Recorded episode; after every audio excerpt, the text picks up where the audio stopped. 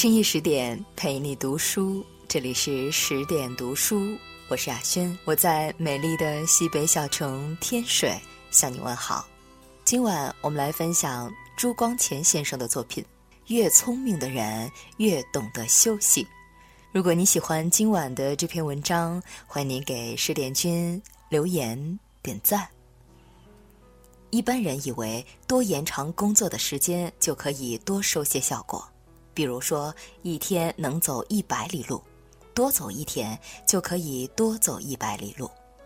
如此天天走着不歇，无论走得多久，都可以维持一百里的速度。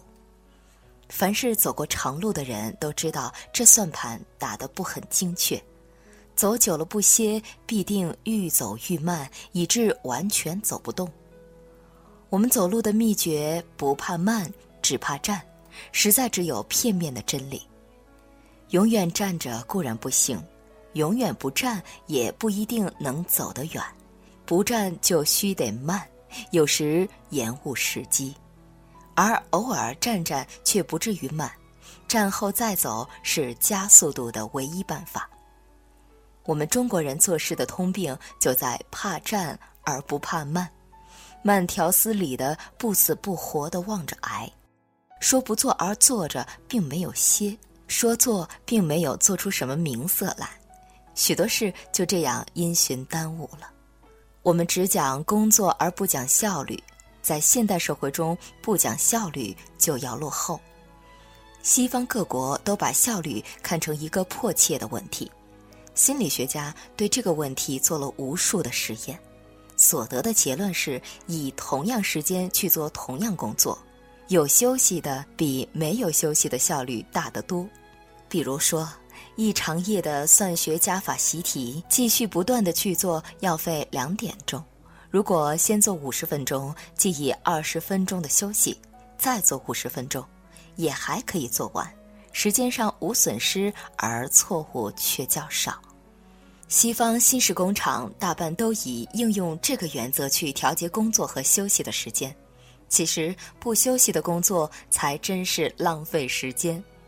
此外，还有精力的损耗更不经济。拿中国人和西方人相比，可工作的年龄至少有二十年的差别。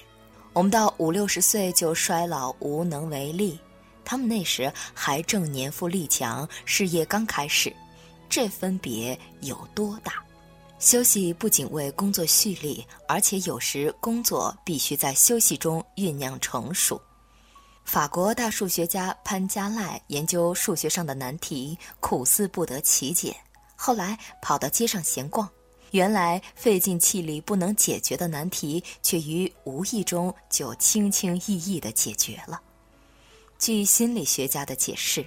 有意识作用的工作，须得退到潜意识中酝酿一阵，才得着土生根。通常我们在放下一件工作之后，表面上似在休息，而实际上潜意识中那件工作还在进行。周姆是有夏天学溜冰，冬天学球水的比喻。溜冰本来是前冬练习的，今夏无冰可溜，自然就想不到溜冰，算是在休息。但是溜冰的肌肉技巧却恰在此时凝固起来，球水也是如此，一切学习都如此。比如我们学写字，用功甚勤，进步总是显得很慢，有时甚至越写越坏。但是如果停下一些时候再写，就猛然觉得字有进步，进步之后又停顿。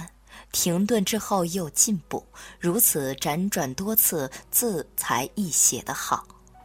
习字需要停顿，也是因为要有时间让筋骨技巧在潜意识中酝酿凝固。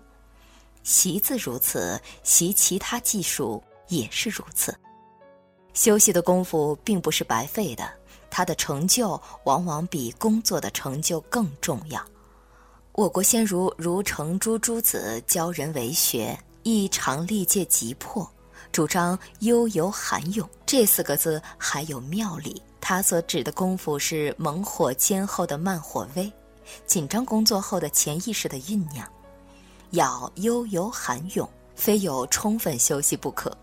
大抵治学和治世，第一件事是清明在宫，从容而灵活，常做得自家的主宰，提得起放得下，急迫造进，最易误事。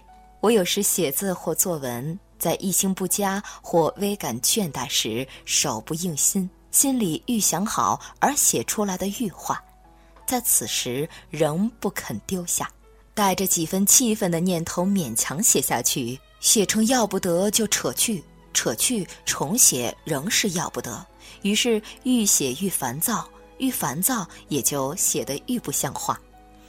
假如在发现神思不忘时立即丢开，在乡下散步，吸一口新鲜空气，看着蓝天绿水，陡然间心旷神怡，回头来再伏案做事，便觉精神百倍。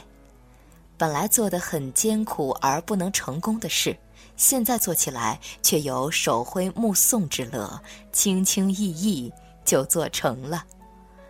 不但作文写字如此，要想任何事做得好，做时必须精神饱满，工作成为乐事。一有倦怠或烦躁的意思，最好就把它搁下休息一会儿，让精神恢复后再来。人需有生趣，才能有生机。生趣是在生活中所领略的快乐，生机是生活发扬所需要的力量。诸葛虎侯所谓“宁静以致远”，就包含生趣和生机两个要素在内。宁静才能有丰富的生趣和生机，而没有充分休息、做悠游涵泳的功夫的人们，绝难宁静。世间有许多过于苦的人。满身是尘劳，满腔是杂念，时时刻刻都为环境的需要所驱遣，如机械一般流转不息，自己做不得自己的主宰，呆板枯燥，没有一点生人之趣。这种人是环境压迫的牺牲者，没有力量抬起头来驾驭环境或征服环境，在事业和学问上都难有真正的大成就。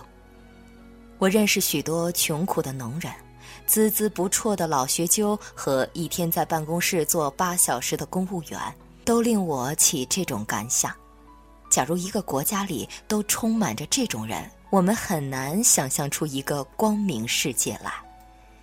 基督教的圣经叙述上帝创造世界的经过，于每段工作完成之后都缀上一段说。上帝看看他所做的事，看每一件都很好。到了第七天，上帝把他的工作都完成了，就停下来休息，并且加福于这第七天，因为在这一天他能够休息。这段简单的文字很可耐人寻味。我们不但需要时间工作，尤其需要时间对于我们所做的事回头看一看。看出他很好，并且工作完成了。我们需要一天休息来恢复疲劳的精神，领略成功的快慰。这一天休息的日子是值得加福的、神圣化的。在现代紧张的生活中，我们车如流水、马如龙地向前直滚，不曾留下一点时光做一番静观和回味。以致华严事项都在特别快车的窗子里滑了过去，而我们只是回戏盘中的牧人牧马，有上帝的榜样在那里，而我们不去学，岂不是浪费生命？我生平最爱陶渊明在自记文里所说的两句话：“勤迷于劳，心有长闲。”上句是尼采所说的达奥尼苏斯的精神，下句则是亚波罗的精神。洞中有静，常保存自我主宰，这是修养的极境。现代人的毛病是勤有余劳，心无偶闲。这毛病不仅使生活索然寡味，身心俱备，于是劳而无功，而且使人心地驳杂。缺乏冲和弘毅的气象，日日困于名缰利锁，叫整个世界日趋于干枯黑暗。但丁描写魔鬼在地狱中受酷刑，常特别着重不停留或无间断的字样。不停留、无间断，自身就是一种惩罚。甘受这种惩罚的人们，是甘愿人间成为地狱。上帝的子孙们，让我们跟着他的榜样，加福于我们工作之后休息的时光啊！深夜十点，今天的文章就分享到这里。如果你喜欢今晚的这篇文章，欢迎您给十点君留言点赞。更多好文，欢迎您关注微信公众号“十点读书”，也欢迎把我们推荐给你的朋友和家人。一起在阅读里成为更好的自己。我是阿轩，我们晚安。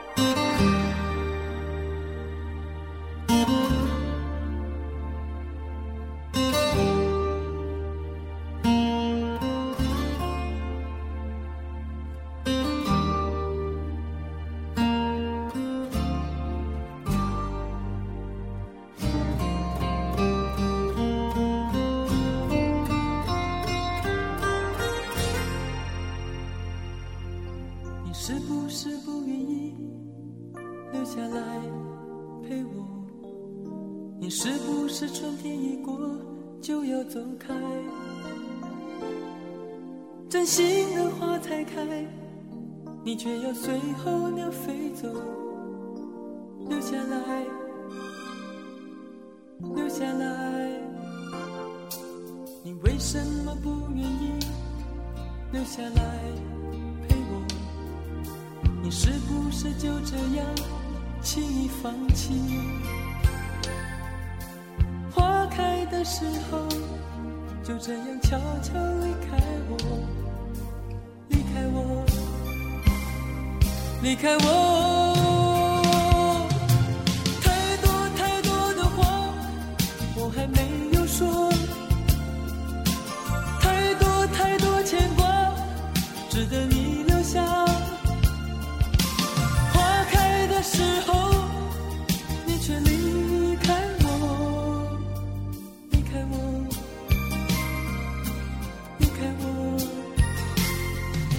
你是不是不愿意留下来陪我，你是不是春天一过一定要走？